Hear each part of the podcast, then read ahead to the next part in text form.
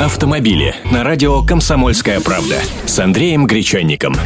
Здравствуйте. Депутаты предлагают сажать похитителей государственных номеров с машин, лишать их свободы на срок до двух лет или штрафовать на сумму до 200 тысяч рублей. Такая инициатива будет рассмотрена депутатами ЗАГС Собрания Новосибирской области.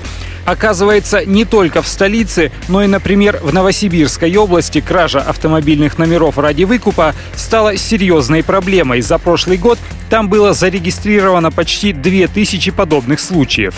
Депутаты решили отреагировать жестко и ввести такую норму. Похищение государственного регистрационного знака транспортного средства наказывается штрафом до 200 тысяч рублей или в размере заработной платы или иного дохода осужденного на период до 18 месяцев, либо принудительными работами на срок до двух лет, либо лишением свободы на тот же срок.